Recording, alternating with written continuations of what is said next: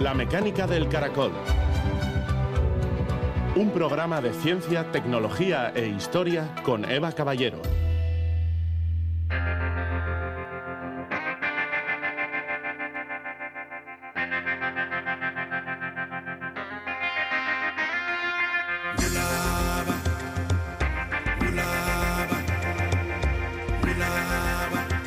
Excavar es como abrir una caja de Pandora. Nunca sabes qué maravillas y desafíos te esperan. Brian Fagan, arqueólogo.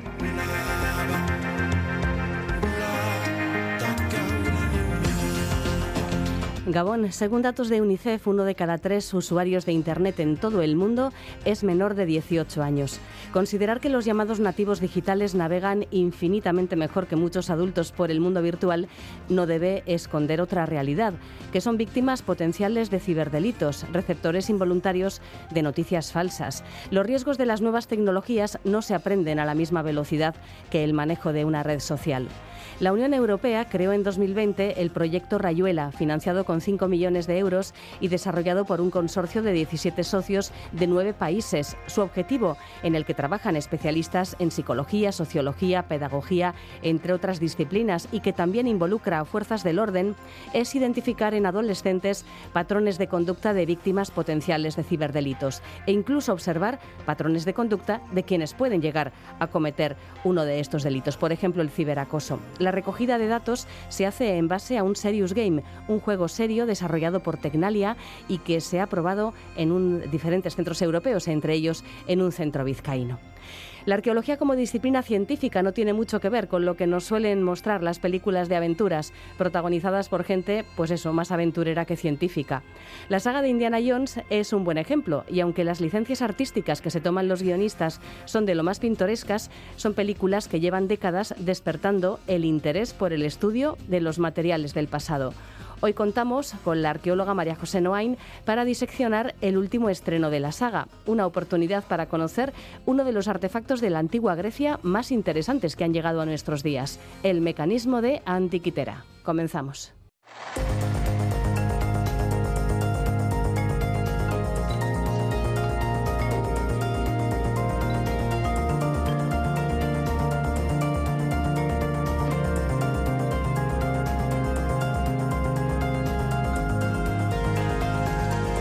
Los serious game o juegos serios se estudian desde la década de los 70 como herramienta pedagógica y con el auge de los videojuegos se usan eh, cada vez más como apoyo para una gran cantidad de tareas. Desde facilitar la formación continua de trabajadores en una fábrica a rehabilitar a personas que han sufrido un accidente y en consecuencia una discapacidad o como el tema que nos ocupa hoy, identificar el riesgo de acoso a través del mundo virtual en el que nos movemos ya desde edades muy tempranas. El Centro de Innovación y Desarrollo Tecnológico Tecnalia ha llevado a cabo o ha creado un Serious Game que identifica comportamientos de ciberacoso y ayuda a educar a la gente joven en el manejo de Internet, que tiene, ya sabemos, sus beneficios, pero también sus riesgos. Es una iniciativa que forma parte de un proyecto europeo llamado Rayuela, que está realizando una importante investigación sobre los factores psicológicos, antropológicos y sociológicos que influyen precisamente en este delito en auge, el ciberacoso. Nos acompaña Ana Moya, responsable de proyectos de Tecnalia. Hola, buenas noches. Hola, buenas noches. Encantada, muchas gracias. ¿Qué ventajas tienen los Serious Games por ponernos en contexto en, la formación de jóvenes o realmente en, en cualquier tipo de formación que se nos pueda ocurrir?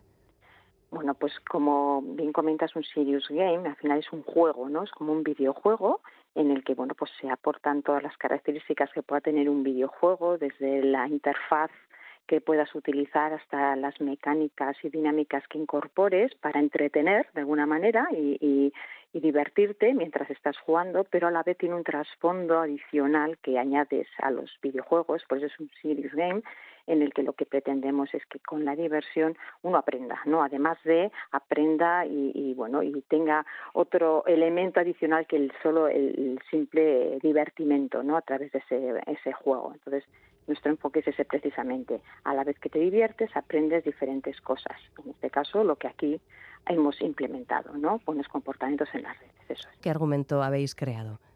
Pues mira, eh, en este caso fue eh, es un proyecto de investigación en el que se presentó a la Comisión Europea y eh, lo que se pretendía y lo que la Comisión Europea quería era doble, dos objetivos, doble, un, objetivo doble, ¿no? Por un lado, que los, eh, el grupo objetivo al cual va este videojuego, que son chavales entre 11 y 16 años, aprendan buenos comportamientos en las redes eh, de ciertos ciberdelitos. En este caso hablamos de ciberbullying, ciberacoso sexual, tráfico de personas, eh, noticias falsas, em, también phishing y seguridad de los dispositivos que utilizamos cuando estamos conectados a Internet. Entonces se amalgama de, de ciberdelitos ¿no? en las redes.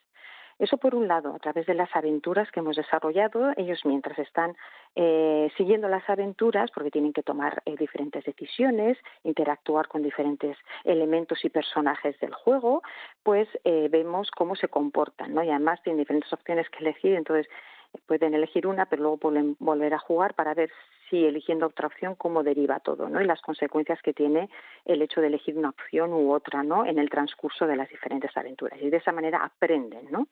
Y por otro lado también eh, y algo que quería conseguir también la Comisión Europea con este tipo de proyectos era que eh, eh, las fuerzas del orden que tienen bueno pues mm, verdaderos quebraderos de cabeza como para identificar ciberdelitos en las redes pues dispongan de patrones de comportamiento tanto de víctimas como de agresores eh, de, eh, a través de este juego. Es decir, nosotros lo que el proyecto en sí no solamente desarrolla el videojuego, sino también eh, ha evaluado el juego con un montón de alumnos entre 11 y 16 años de diferentes países europeos que conforman el consorcio. De cuenta que estamos 17 socios de nueve países diferentes europeos.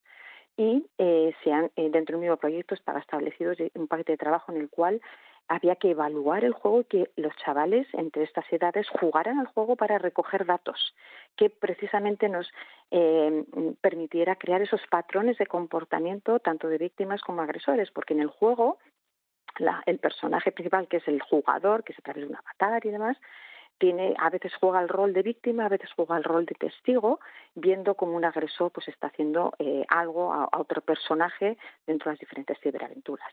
Entonces, la idea es que no nos interesan los datos de un jugador, sino los datos agregados de todos los jugadores para precisamente conformar esos patrones de comportamiento que después las fuerzas del orden puedan tener y, bueno, una vez están visualizando las redes los lo que ocurre en las redes, si observan esos patrones pueden identificar más fácilmente si se trata de una víctima o de un agresor de los ciberdelitos que tenemos aquí, en este caso. Entonces, eh, son datos, al final es dato y el dato es, eh, eh, tenemos un control muy, muy exhaustivo del tema ético y legal. Te cuenta que estamos tratando con chavales entre 11 y 16 años. Entonces, la Comisión Europea es muy exhaustiva en torno a esto. Luego hay un, un grupo específico de ética y legal que incorpora aquí todos los elementos que tengamos que tener en cuenta para que en ningún momento los datos que de una, de una persona, de un chaval que ha jugado, eh, se identifiquen con esa persona de alguna manera. Y de hecho no nos interesa el, el, dato individual de una persona, sino el grupo agregado que nos permita definir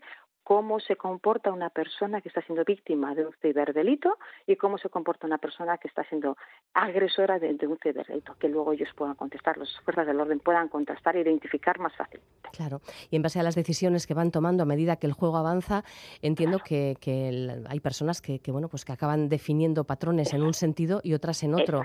Bueno, y, sería incluso curioso descubrir cómo hay personas que pueden eh, resultar bastante ambivalentes, ¿no? que en determinadas circunstancias pueden comportarse como como posibles agresores o como posibles víctimas. Claro, nosotros lo que decimos siempre a todos los que han participado en la evaluación del, del juego es que se comporten de forma honesta, es decir, como si fuera la realidad, porque entonces no tendríamos datos veraces que nos permitan hacer esto. Entonces, siempre les decimos, imaginaos que estáis en una situación de esta, ¿cómo actuaríais de forma real si os encontráis en, esta situación? ¿no? Para que esos datos sean lo más veraces posibles que nos permitan definir los patrones. Entonces, eh, ellos, eh, ellos juegan, ellos juegan y claro, se ven en situaciones que, bueno, que al final ellos quieren jugar más. ¿Por qué? Porque dices, bueno, yo ahora estoy respondiendo de forma honesta, pero yo quiero saber qué ocurriría si en lugar de esto decido hacer esto otro. Entonces hay diferentes caminos que esa es la forma de aprender, porque dices, si en una situación real yo actuaría así, pero claro, me gustaría saber más, cómo, qué, en qué deriva todo esto si yo eh, decido otra cosa que no es la que en principio en su momento he, he respondido, ¿no? Entonces, esa es la manera de aprender y ver diferentes resultados y luego, bueno, pues cada, cada persona, cada jugador pues bueno, tiene, tiene diferentes alternativas por las cuales eh, ir en el juego y aprender y luego valorar ¿no? cuál sería la mejor situación, lógicamente. ¿Podrías describirnos algunas de las situaciones que plantea el juego y ante las que hay que tomar decisiones? Sí, mira, hay una muy, muy concreta que es eh, según, date cuenta que aquí nos hemos juntado sociólogos, psicólogos, antropólogos, expertos legales y de ética. Claro, date cuenta que Tecnalia ha diseñado y desarrollado el juego, pero claro, el contenido como tal, las aventuras como tal, claro, eh, eso tiene que venir de expertos en, esta materia, ¿no? De ahí que ha, habido, eh, pues eso, antropólogos, psicólogos, sociólogos mm, que entienden de ciberdelitos y se mueven muy bien en todo este entorno, ¿no? Eh, por ejemplo, hubo una que hay que tomar muchas decisiones en torno a ella porque es muy común que pues reciba un, chaval de este, entre 11 y 10 años reciba un mensaje de solicitando una amistad con una persona, ¿no? Entonces depende cómo, eh, si chequea o no chequea el perfil de esa persona, si le da o no da aceptar a la solicitud, claro, eso va derivando en una secuencia de mensajes que le llegan de la otra persona solicitándole más cosas. Pues en principio, dándole, mm, diríamos, conversando para darle confianza. Es un adulto, normalmente es un adulto, lógicamente, luego solicitándole eh, eh, fotografías de esa persona, luego solicitándole por, eh, fotografías pues semidesnuda o semidesnudo, y entonces llegando a un punto en el que si no le envía más cosas, pues esa persona eh, pues le, ponen en una situación que va a, publicar todo lo que le ha mandado, y todas las fotos o todas las cosas que le ha mandado, extorsionando a esa persona para conseguir lo que él quiere, que es pues eso, eh, fotografías eh, pues bueno, en una situación que no es la más adecuada para una, un chico o chica de esta edad. ¿no? Esa es una, típica, una situación muy típica y está muy bien descrita en lo que son las aventuras, porque claro, tenemos que tener mucho cuidado con fotos de desnudo, fotos de no desnudo, entonces está muy bien eh, eh, incluida en la aventura para, eh, de alguna manera, experienciarlo muy bien sin, sin lógicamente poner en, en ninguna situación mm, no conforme en, la, en, el propio juego a la persona que está jugando. ¿no? Entonces, esa es muy típica y está muy bien porque tiene muchas opciones, muchas decisiones que tomar y en función de lo que hagas te deriva una cosa u otra. Está muy bien. Sí, sí, sí. ¿Las pruebas han sido con alumnos de una edad concreta? Sí, entre 11 y 16 años hemos eh, abordado el, rango de edad eh, y bueno, pues han participado, estamos hablando del orden de mil y pico alumnos eh, que han jugado durante todo el transcurso del proyecto porque no ha sido una evaluación al final del desarrollo del juego, no, ha habido diferentes versiones del juego en el que pues han ido incorporando más aventuras y se han ido probando y recogiendo datos de todos los alumnos que han ido participando durante todo el transcurso del proyecto, de tal manera que ahora en julio justamente ha acabado la última evaluación de todo el juego, en este caso de las seis aventuras que tenemos ahora mismo desarrolladas, con las, las seis al conjunto, y, y, ahora mismo justo se están evaluando y analizando los datos recogidos para dar resultados, para hacer esos patrones que estábamos hablando antes. ¿no? Entonces, justo en julio ha terminado esta semana, eh, termina ya esa evaluación de todos los alumnos. Hablamos de escuelas de, de, de muchos sitios, hablamos de escuelas de Grecia, de Reino Unido, Portugal, Bélgica, eh, Estonia, Alemania, o sea, España, claro, lógicamente.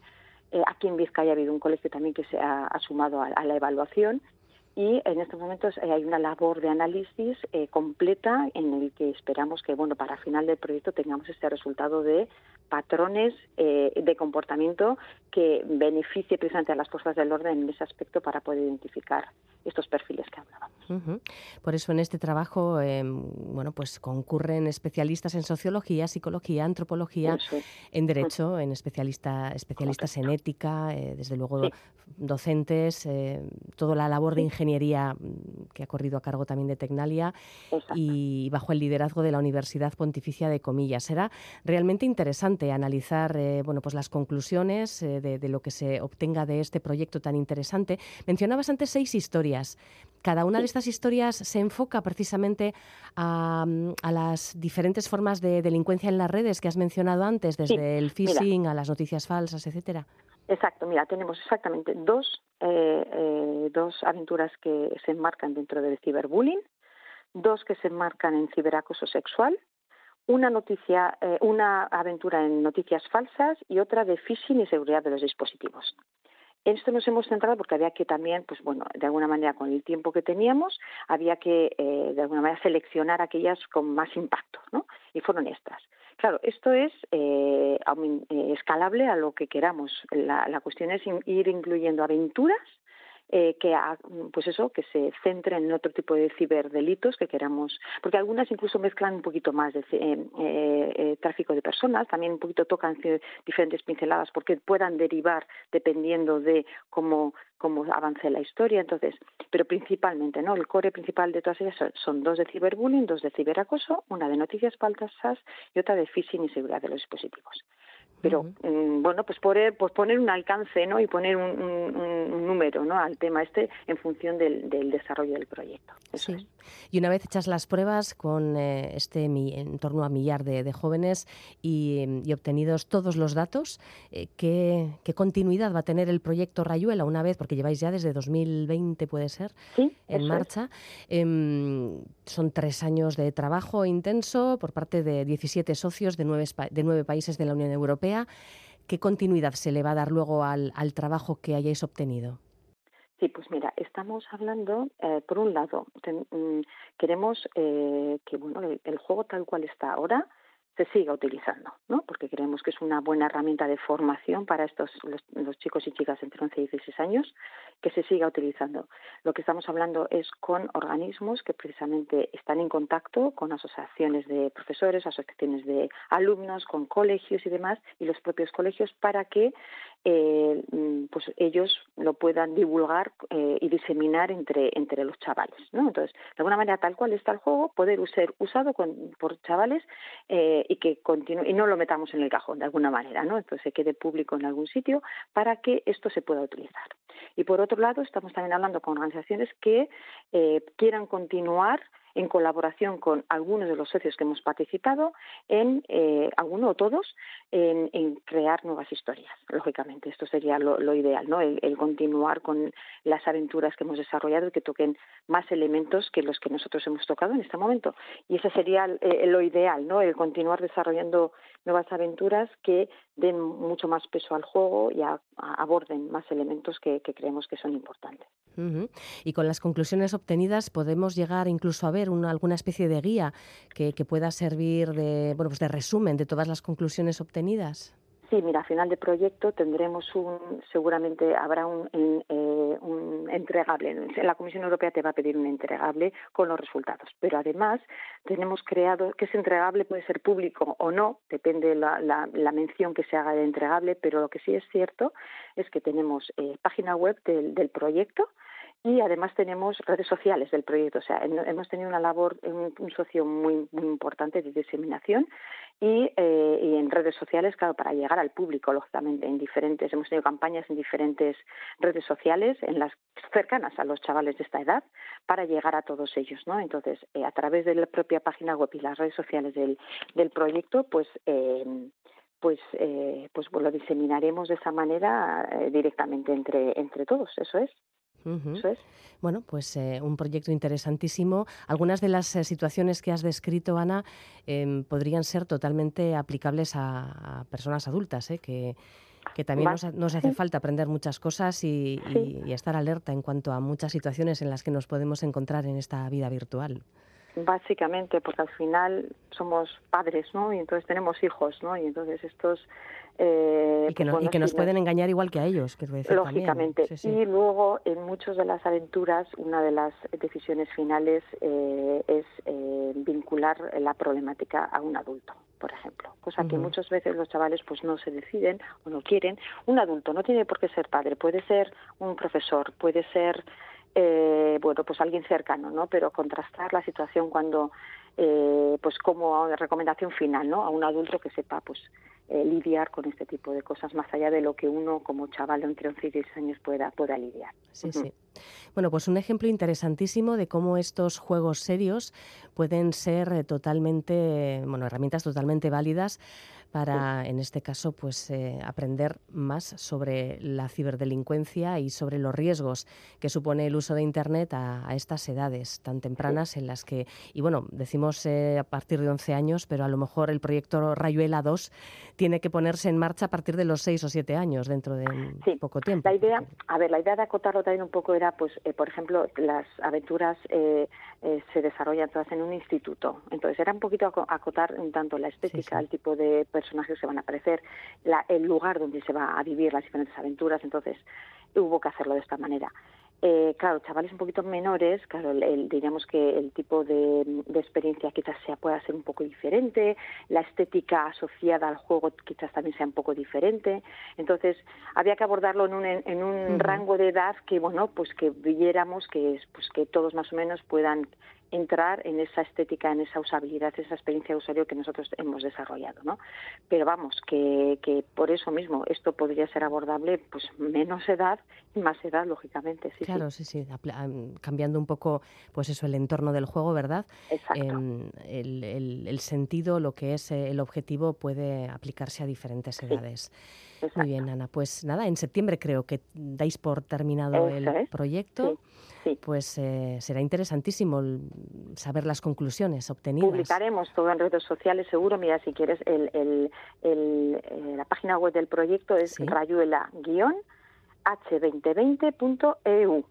Esa es en la página web, ahí está el enlace a todas las redes sociales, ahí se puede consultar todo y seguramente, eh, vamos, eh, publicaremos resultados y demás de, todo lo que hayamos obtenido y finalizando el proyecto y seguirá, ¿eh? y seguirán incluyéndose historias aquí y demás. Sí, sí. Y conclusiones que desde el punto de vista pues de la sociología, de la psicología, etcétera, mm. serán muy jugosas, así que estaremos pendientes. exacto, exacto. Gracias, Ana. Un saludo. Muy bien, muchas gracias, Agur. La mecánica del caracol. Con Eva Caballero.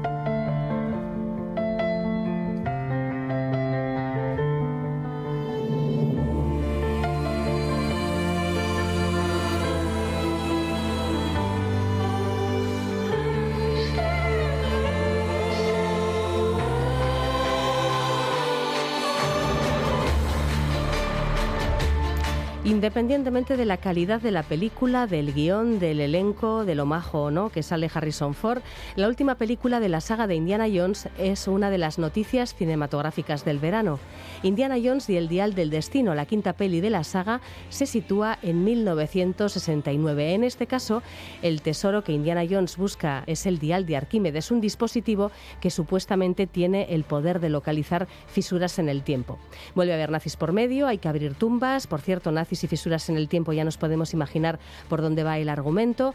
Pero bueno, en fin, vamos a coger las palomitas, eh, nos olvidamos de lanzar más spoilers eh, de la película y saludamos ya a la arqueóloga María José Noain, que nos propone una mirada científica eh, no solamente a las aventuras de Indiana Jones, sino a la propia figura de este famosísimo arqueólogo. ¿Qué tal, Gabón? Buenas noches, María José. Buenas noches, Eva. Encantada de hablar de la que es sin duda mi saga favorita en la historia del cine y aun a riesgo de llevarlo demasiado al tema personal, pues en mi caso una relación muy especial y muy querida con Indy porque vi en busca del arca perdida cuando tenía más o menos 10 u 11 años y entonces decidí ser arqueóloga y fíjate, de aquellos eh, polvos estos lodos, como se suele decir. Pues eres ya la segunda persona en lo que va de mes prácticamente que nos dice que se ha dedicado a la arqueología después de ver la saga de películas de Indiana Jones. Bueno, Indy nos cae muy bien, evidentemente, pero lo que siendo realistas, María José, lo que muestra en las pelis le retrata a menudo más como un saqueador de tumbas que como un arqueólogo, ¿no? Como un científico. Sin duda alguna, y además esta es una de las cuestiones clásicas de toda la saga. Además, con las tres primeras películas, la cuarta, la de la calavera de cristal, si te parece, la vamos a dejar un poco aparte, la historia transcurre en los años 40 del pasado siglo y todavía podía, bueno, argumentarse que la metodología científica arqueológica no estaba tan avanzada como hoy en día, aunque por otro lado también es cierto que para aquella época se conocía bien. Pero ya en esta última película de la saga, que como bien decías en la presentación, transcurre en 1969, que Indy no utilice una metodología que respete los restos arqueológicos y los hallazgos que se van encontrando es algo imperdonable. Lo que pasa que no podemos, ni como arqueólogas, ni como persona amante del cine o de la arqueología que vaya a la película, eh, sentarnos en la butaca con ese sesgo, porque si no nos levantaríamos y nos, nos largaríamos del cine, ¿no? Comentabas lo del saqueador de tumbas. Hay precisamente, literalmente, una escena en la que abren una tumba y el tratamiento del cadáver y de los restos es espeluznante. Aunque te diré que a mí la escena que más me impactó es cuando vemos los almacenes arqueológicos de la universidad en la que está trabajando en esta entrega. Hay una clásica persecución a las que ya estamos muy acostumbradas y se van cayendo todas las estanterías que contienen cerámicas arqueológicas como si fueran piezas de un dominó y ahí las piezas arqueológicas se van cayendo y rompiendo en pedazos e Indy impasible el ademán, es que parece mentira que ni siquiera tenga el gesto ¿no? de llevarse las manos a la cabeza ante semejante destrozo. Pero bueno, eso, le queremos tal y como es, entendemos que en ningún caso podemos entender su figura como la de un arqueólogo moderno o que responda a los parámetros de la arqueología profesional y a partir de ahí tiramos millas. Bueno, los guionistas de la saga mezclan a menudo lugares y artefactos imaginarios o míticos con piezas arqueológicas reales.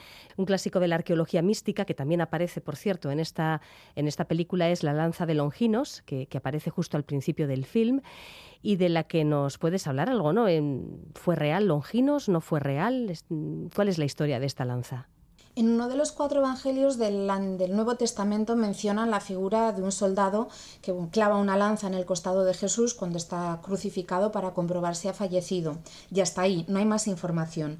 No es hasta la escritura de los evangelios apócrifos, que es una eh, escritura muchísimos siglos después de que se produjeran los, los hechos históricos, aparece mencionado este soldado. Así que ya imagínate qué credibilidad puede tener el personaje ¿no? si lo tenemos en una fuente medieval en vez de en una fuente contemporánea, más allá de los principios de fe, ¿eh? entendiendo los hechos históricos que pueden respaldar el Nuevo Testamento.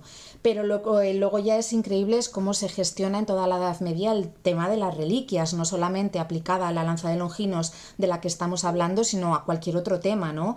cuántas coronas de Cristo o cuántas santas cruces aparecerían si juntáramos todos los pedacitos que están repartidos por lugares del mundo.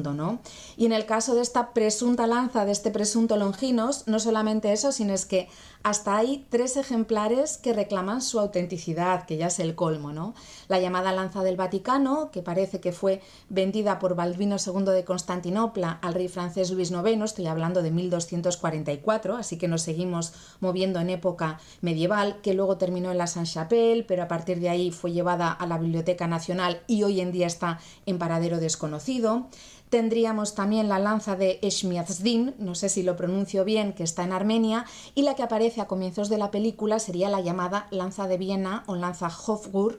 Este último nombre se debe a que está hoy en día en el Palacio Vienés que lleva este nombre y que más allá de la historia, que bueno, parece que está atestiguada también desde época medieval en época de Otón I, luego Enrique IV, emperador del Sacro Imperio Romano Germánico, le añade una placa de plata, luego una banda de oro, tiene, bueno, distintas vicisitudes, pero finalmente lo que ocurre es que cuando Austria, eh, eh, perdón, cuando Alemania anexiona Austria con la invasión nazi en 1938, Hitler requisa esa lanza, la llamada lanza de Viena.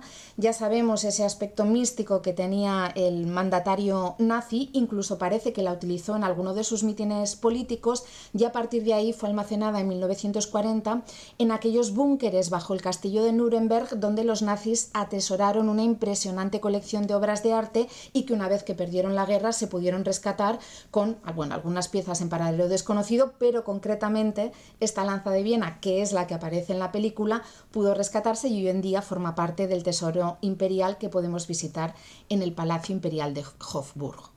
Bueno, merecía la pena mm, añadir la cuestión de la lanza de Longinos, aunque no es efectivamente el dispositivo o el cacharrito protagonista de esta película de Indiana Jones y el dial del destino. La pieza protagonista es el mecanismo de antiquitera, o por lo menos algo asimilable a lo que conocemos como mecanismo de antiquitera, que sí es un objeto real, aunque no consta que provoque ningún tipo de fisura o de grieta en el tiempo.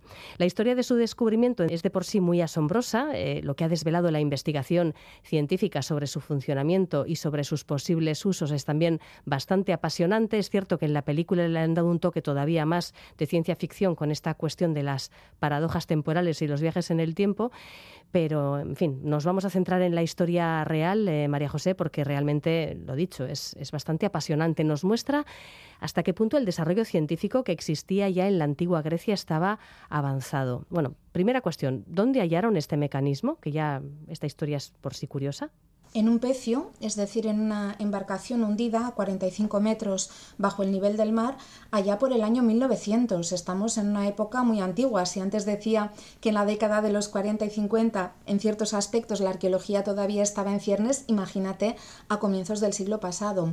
Un hallazgo además que se produjo de forma casual, porque fueron pescadores de esponjas los que encontraron los primeros restos de este pecio, que a partir de los restos que llevaba en su interior se dató en torno al año 60 y 50 a.C. y que recibe el nombre del hallazgo de Antiquitera porque la excavación tuvo lugar cerca de la isla griega de este mismo nombre. Entre todos los restos hay, por ejemplo, un famosísimo efebo de Antiquitera, que es una magnífica escultura de bronce. Hay también bueno, piezas cerámicas, otras muchas cuestiones, pero aparecieron unos fragmentos metálicos de bronce que además estaban muy corrosionados porque la madera sobrevive bien bajo el agua, pero los metales de manera espantosa. Y a los que no se prestó ninguna atención hasta que dos años después comenzaron a ser estudiados por Valerius Stais cuando identificó en esta masa metálica, que, le llamo masa porque era muy difícil eh, descubrir exactamente de qué se trataba, una serie de engranajes que le dieron la pista de que podía ser un objeto interesante y a partir de ahí comenzó todo el proceso de investigación que no culminó hasta la década de 1950, 60 y 70.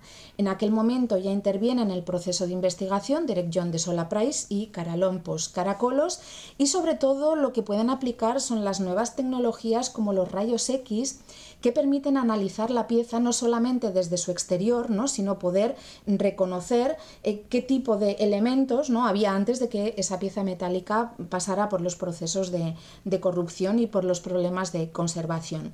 Y el asombro a partir de esta investigación en muchísima más profundidad fue que aquellos nada más y nada menos que 82 fragmentos, imagínate Eva, qué locura para la investigación arqueológica trabajar con tantísimas piezas, se correspondían en realidad a unos 30 engranajes, diales, escalas, ejes y punteros, toda una serie muy compleja de pequeñas piezas que estaban perfectamente organizadas componiendo este mecanismo que si te parece ahora hablamos un poquito más de para qué servía o bueno, pues qué uso podía tener porque claro, mm, tras ser sometido este dispositivo a, distintos tipos de análisis, eh, bueno, pues se, han establecido una serie de hipótesis y parece que lo que ha mm, triunfado es la idea de que se trata de una calculadora astronómica, ¿no? Exacto, no solamente eso, sino la que, por lo menos a día de hoy, es la más antigua de todas las conocidas una serie de ejes que representarían los movimientos de los astros del sistema solar que conocían en la antigüedad griega.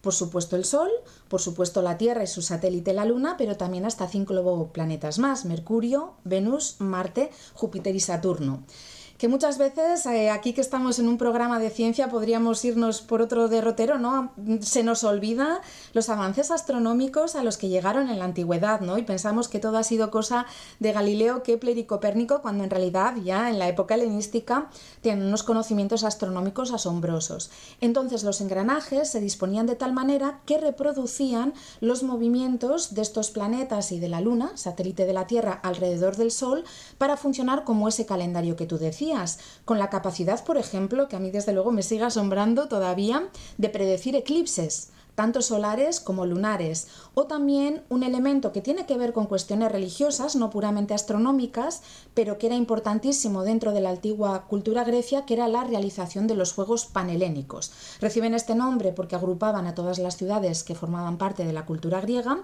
Los más importantes eran los de Olimpia, los famosos Juegos Olímpicos que todas y todos conocemos, pero también los de Corinto, Ismia, Nemea y Dodona, que tenían lugar cada cuatro años, cada dos años, dependiendo del sitio, y que dependían también pues, de la época del año o el momento en el que estuviéramos, por lo que la astronomía era fundamental para poder organizar.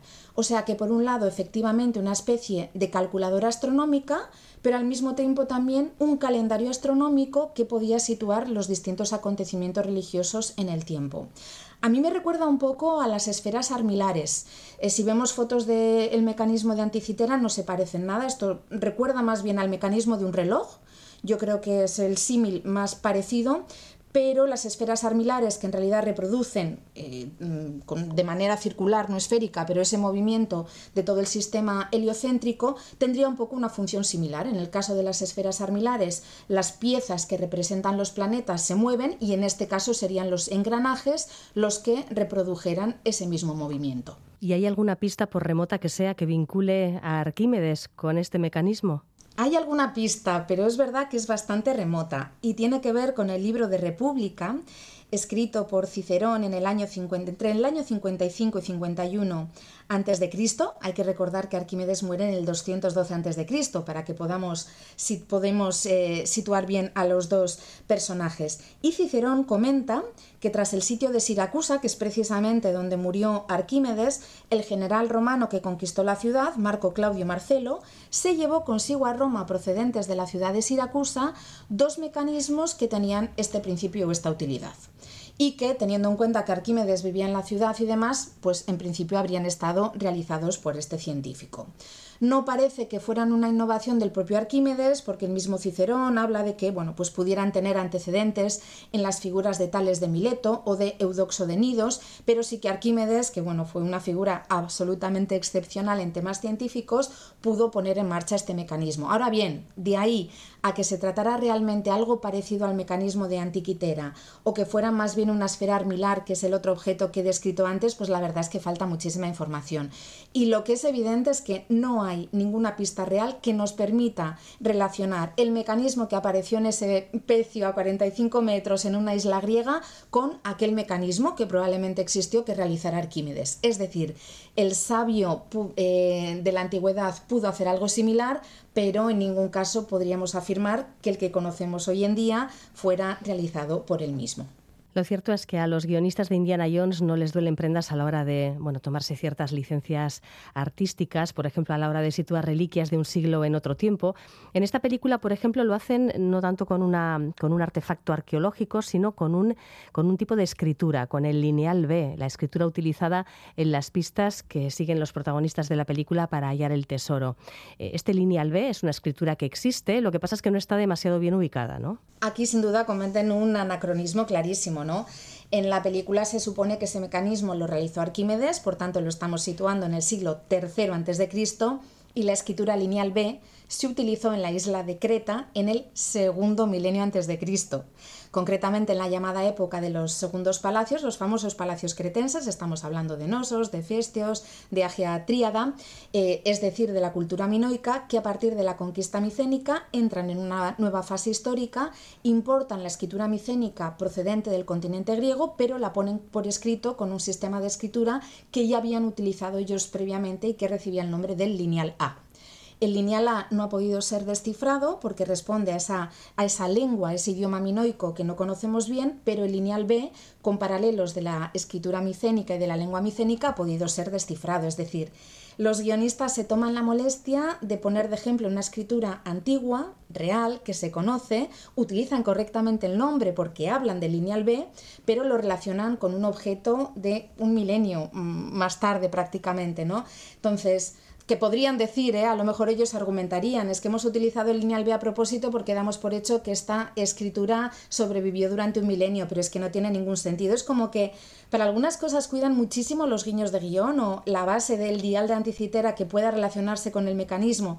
A mí sinceramente me parece un acierto y un guiño muy simpático, pero de repente meten estos anacronismos y se quedan más anchos que largos. Y si nos fijamos también en algunos de los escenarios que aparecen, ¿hay alguna fantasía a destacar a la hora de situar los lugares por los que transcurre la aventura? Hacen un poco lo mismo que con el anacronismo que acabo de comentar utilizan lugares reales o elementos arqueológicos que existen y que podemos identificar perfectamente, pero los mezclan, es como que van trastocando su ubicación real o van introduciendo pequeños elementos de fantasía. Por ejemplo, en un momento dado visitan la llamada Oreja de Dioniso, que es un espacio real que está en la ciudad de Siracusa, que es bastante impresionante porque es una cueva artificial con una acústica muy peculiar, que parece ser que formó parte de una cantera, por cierto se llama así por el tirano de Siracusa que recibía este nombre y no por el dios griego del vino, pero cuando los dos protagonistas están a punto de entrar en este espacio real que en la película además lleva el nombre real de Oreja de Dioniso,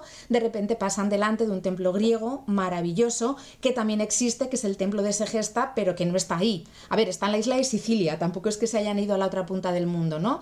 Pero bueno, además, e, esto ni siquiera me parece tan grave, creo que es peor lo de los anacronismos temporales, ¿no? En este caso es simplemente dos espacios o yacimientos arqueológicos reales que existen en Sicilia, los juntan, los cambian de sitio, simplemente los mueven un poco geográficamente. Y luego ya lo que es fantasía desatada es cuando entran en el interior de la oreja de Dioniso, que en la realidad no es más que un espacio semisubterráneo, pero no tiene más, y encuentran las pistas que les llevan a la famosa tumba.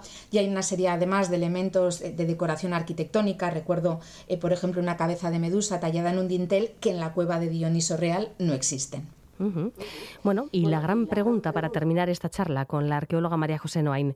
¿Te ha gustado la peli? Bueno, ¿qué te ha parecido? Ya desde el punto de vista de, de la espectadora, María José.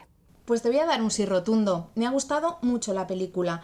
Creo que entre otras cosas porque iba con pocas expectativas, porque la calavera de cristal, ya lo he dicho más o menos al principio, no me gustó demasiado y en esta hay cosas que me han fascinado. Me gusta mucho la nueva visión de Indiana que dan, ¿no? Cómo aparece un personaje totalmente novedoso para el público al principio de la película, ¿no? Aunque luego también él vaya eh, protagonizando su propio viaje del héroe y vaya recuperando un poco la esencia de lo que era.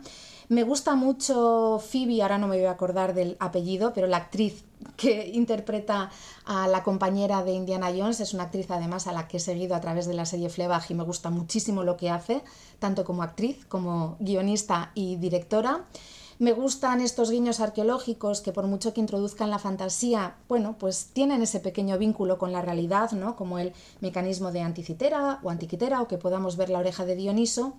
Y luego a ver sin dar spoilers, que es lo que estamos intentando todo el rato, o no demasiados por lo menos, ese guiño que tú decías, bueno, las grietas temporales y demás, pues te diré, Eva, que había un momento en el asiento que fue como, no me puedo creer que sea esto lo que me estén contando. ¡Qué ida de olla! Y ahí dije, mira, o te vas o te entregas a la causa. Y me entregué a la causa y asumí que todas las películas de Indiana Jones tienen un toque de ciencia ficción y de esoterismo que no por ello me han dejado de gustar las tres primeras de la saga, que, me fascinan y que sigo disfrutando muchísimo cada vez que las veo. Así que en este caso también, ¿por qué no? Esa es el matiz que han querido dar a, la película, al personaje, y bienvenido sea. Dentro de, bueno, pues esa parte más fantasiosa, creo que lo hacen bastante bien y ahí lo dejo, pero sí, en resumen, me ha gustado mucho la película. Ajá. Bueno, pues si queréis saber más sobre la historia del mecanismo de antiquitera, sobre las referencias a objetos arqueológicos que aparecen eh, a los lugares y a los personajes de la película, pues os voy a remitir a un hilo de Twitter que la arqueóloga María José Noain ha elaborado con muchísimas eh, referencias, fotografías, algunas imágenes de la película, en fin. Em, hay algún que otro spoiler, un poquito más de spoiler de lo que hemos hecho nosotras aquí, pero eh, es un hilo muy interesante, María José, y, queríamos aprovechar la coyuntura para hacer también una referencia al trabajo de divulgación que haces desde tu cuenta, Los viajes de Aspasia, arroba mariajo-noain. Pues un placer leerte, escucharte y te deseamos feliz verano. Quedamos para principios de curso, ¿no? Para hablar de tus futuros cursos de arqueología y arte. Por supuesto, yo ya tengo el programa preparado, estaré encantada de contárselo a todos los oyentes en septiembre y muy feliz, verano para ti también y para todos aquellos y aquellas que nos escuchan.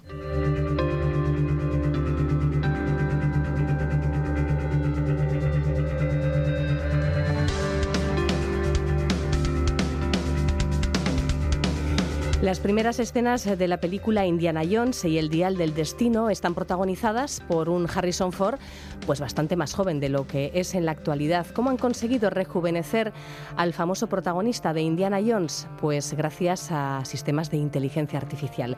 Hoy vamos a charlar con Enrique Rodal en nuestros apuntes precisamente sobre IA, cómo em, hay sistemas preparados para rejuvenecer o envejecer rostros de actores y actrices en películas y series. Una tecnología que según bueno, pues, eh, hemos visto ya en algún momento en acción aunque quizás nos ha podido pasar desapercibido. En el caso de Indiana Jones es clarísimo, porque entre los primeros momentos de la película y el resto del argumento, pues se ve a un Indiana Jones para el que han pasado tropecientas décadas. Hola Enrique. ¿Qué tal? Gabón. Pues mira, eh, la verdad es que como tú dices, no hace muchos años este envejecimiento o, rejuvenecimiento se hacía con, maquillaje puro y duro. Eh, aún hoy en día es una técnica que, se sigue utilizando, pero mm, con la llegada de los efectos especiales y los modelos 3D se pasó a escanear en 3D las caras para luego realizar un modelado en 3D otra opción era y es todavía un retoque digital 2D de la cara del actor, fotograma a fotograma, un proceso lento y complicado, como te puedes imaginar. Por ejemplo, se ha utilizado en películas como El curioso caso de Benjamin Button, aquí es regresivo, es como una persona va eh, rejuveneciendo, o Capitán América Civil War, entre otras. Pero bueno, llega la inteligencia artificial y lo está cambiando todo. Así es, hay diferentes tecnologías para envejecer caras, pero se está hablando mucho, a cuenta de la película de Indiana Jones y el Día del Destino, eh, de la que ha desarrollado Disney. Se denomina FRAN, son siglas de Face Regain Network, y dicen los expertos que ofrecen unos resultados espectaculares. El funcionamiento se basa en Machine Learning. Los técnicos eh, generaron miles de ejemplos de imágenes de caras de personas, hombres y mujeres, con edades entre los 18 y los 85 años usando StyleGAN 2. Esta es una herramienta de la empresa Nvidia que se utiliza para generar imágenes de rostros. No es nueva porque la primera versión es de 2018 y esta versión que han utilizado de 2020, de hace tres años, pero sí que es cierto que no estaba al alcance de cualquiera y ahora parece que sus usos pues, son más habituales. O sea, se generan miles de ejemplos de rostros de personas de diferentes edades y luego ¿qué hace la inteligencia artificial con ellas? Pues mira, Fran pudo aprender los principios generales que definen el aspecto de una persona en distintas edades y el sistema fue capaz de crear simulaciones rejuveneciendo o, envejecimiento, o envejeciendo a personas que, que aparecen en vídeos. Una de las claves está en que en lugar de generar un rostro al este algoritmo predice qué partes de la cara se van a ver afectadas por la edad. ¿Qué elementos hacen que cambie nuestra cara? Pues, por ejemplo, arrugas, el color de la piel, manchas de la piel, huesos que se contraen como la mandíbula, el mentón, la nariz, la cantidad de pelo, el color de pelo, la forma de la cara. Dicen que cuando una cara es joven tiene forma triangular y según se hace mayor se vuelve rectangular. Las bolsas de los ojos, bultos, surcos alrededor de la boca, un montón de aspectos que son los que cambian cuando nos hacemos mayores. Fran, eh, esta inteligencia artificial, analiza esta información, estima el nivel de deterioro y nos muestra propuestas de envejecimiento de un año, diez o los que queramos, también a la inversa, de rejuvenecimiento. Claro, la chispa es que no solamente los resultados de este trabajo se muestran en una imagen, así serás cuando envejezcas, Em, sino que gracias a ello se puede conseguir que, un actor que tiene una cierta edad parezca más joven o parezca más viejo de lo que es. Eso es, se cogen los fotogramas y directamente se aplica la inteligencia artificial sobre esa imagen de vídeo y le rejuvenece eh, pues el tiempo que quieran o le envejece el tiempo que, necesiten. Lo cual es un ahorro en maquillaje importante. Sí, es un ahorro de tiempo en maquillaje, obviamente, es un ahorro también en los sistemas de, de modelado anteriores, pero te digo que todavía, bueno, la inteligencia artificial, esta Fran en concreto, la de Disney dicen que está muy bien. Eh, hay otros sistemas eh, que no funcionan tan bien, que, eh, bueno, parecen a simple vista, vista del, del, espectador, pues más falsos, ¿no? Como, más, como más clareados y, y, no tienen esa, bueno, esa vitalidad que, que, pueden tener en lo que es el maquillaje, pero poco a poco lo que está claro es que estas tecnologías de inteligencia artificial se van perfeccionando y en un futuro, pues quién sabe si todos los procesos de rejuvenecimiento o envejecimiento de, de actores, de caras de actores, se van a llevar a cabo a través de ella. Sí, sí. Bueno, pues gracias, Enrique. Agur. Agur.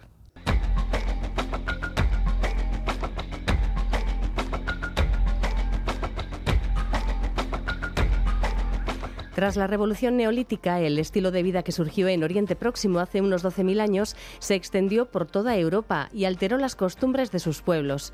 La capacidad de producir y almacenar alimentos adicionales generó nuevas costumbres sociales basadas en la riqueza, lo que supuso la aparición de jerarquías sociales y de sociedades cada vez más complejas. Gracias a los estudios de ADN antiguo extraído de restos de un yacimiento neolítico francés, investigadores del laboratorio Pacea de Burdeos y del Instituto Max Planck de Antropología Evolutiva de Leipzig han podido definir dos enormes árboles genealógicos que aportan pistas sobre la forma de vida de los habitantes de esta comunidad prehistórica. El yacimiento funerario neolítico de Gourgy-le-Noisat, en Francia, no muy lejos de París, por cierto, tiene 6.700 años de antigüedad. En esta región abundan los enterramientos monumentales, reservados a la élite, pero el cementerio de Gourgy es más modesto. Al analizar el ADN de los restos que alberga, se han identificado 94 individuos que han podido ser relacionados mediante datos de ADN mitocondrial que señala el linaje materno y del cromosoma Y, que muestra el linaje paterno. Además, han obtenido datos de edad y sexo. Así han definido dos árboles genealógicos. El primero conecta a 64 personas a lo largo de siete generaciones, el mayor pedigrí reconstruido a partir de ADN antiguo hasta la fecha, mientras que el segundo conecta a 12 individuos a lo largo de cinco generaciones. Estos árboles señalan un fuerte patrón patrilineal en el que cada generación está vinculada casi exclusivamente a la anterior a través del padre biológico, lo que conecta a todo el grupo de Gurji a través de la línea paterna. Al mismo tiempo, las pruebas revelan que la mayoría de las mujeres venían de fuera de la comunidad, lo que sugiere una práctica de patrilocalidad, es decir, los hijos se quedaban donde nacían y tenían hijos con mujeres de otras zonas. Faltan la mayoría, de hecho, de las hijas adultas del linaje, lo que podría indicar un sistema de intercambio recíproco. Curiosamente, las mujeres, digamos, recién llegadas, solo tenían un parentesco muy lejano entre sí, lo que significa que debían de proceder de una red de comunidades cercanas y no de un solo grupo. Esto apoya la existencia de una red de intercambio relativamente amplia y potencialmente fluida que comprende muchos grupos, incluso algunos más pequeños. Los datos indican también que las familias eran grandes, con una alta tasa de fertilidad y unas condiciones de salud y nutrición generalmente estables, lo cual es bastante sorprendente para una época tan antigua. Otra característica notablemente única en Gurji es la ausencia de medios hermanos, lo que sugiere que las parejas eran monógamas. El perfil demográfico sugiere, en suma, que al yacimiento llegó un gran grupo familiar que abarcó varias generaciones. Allí se enterraron durante más o menos un siglo. Con este tema nos despedimos hasta mañana, día en el que, por cierto, os acercaremos a una visita guiada a través del yacimiento de la Edad del Hierro de Irulegui, el yacimiento donde apareció la famosa mano con inscripciones en protoeuskera. Hasta mañana, Agor.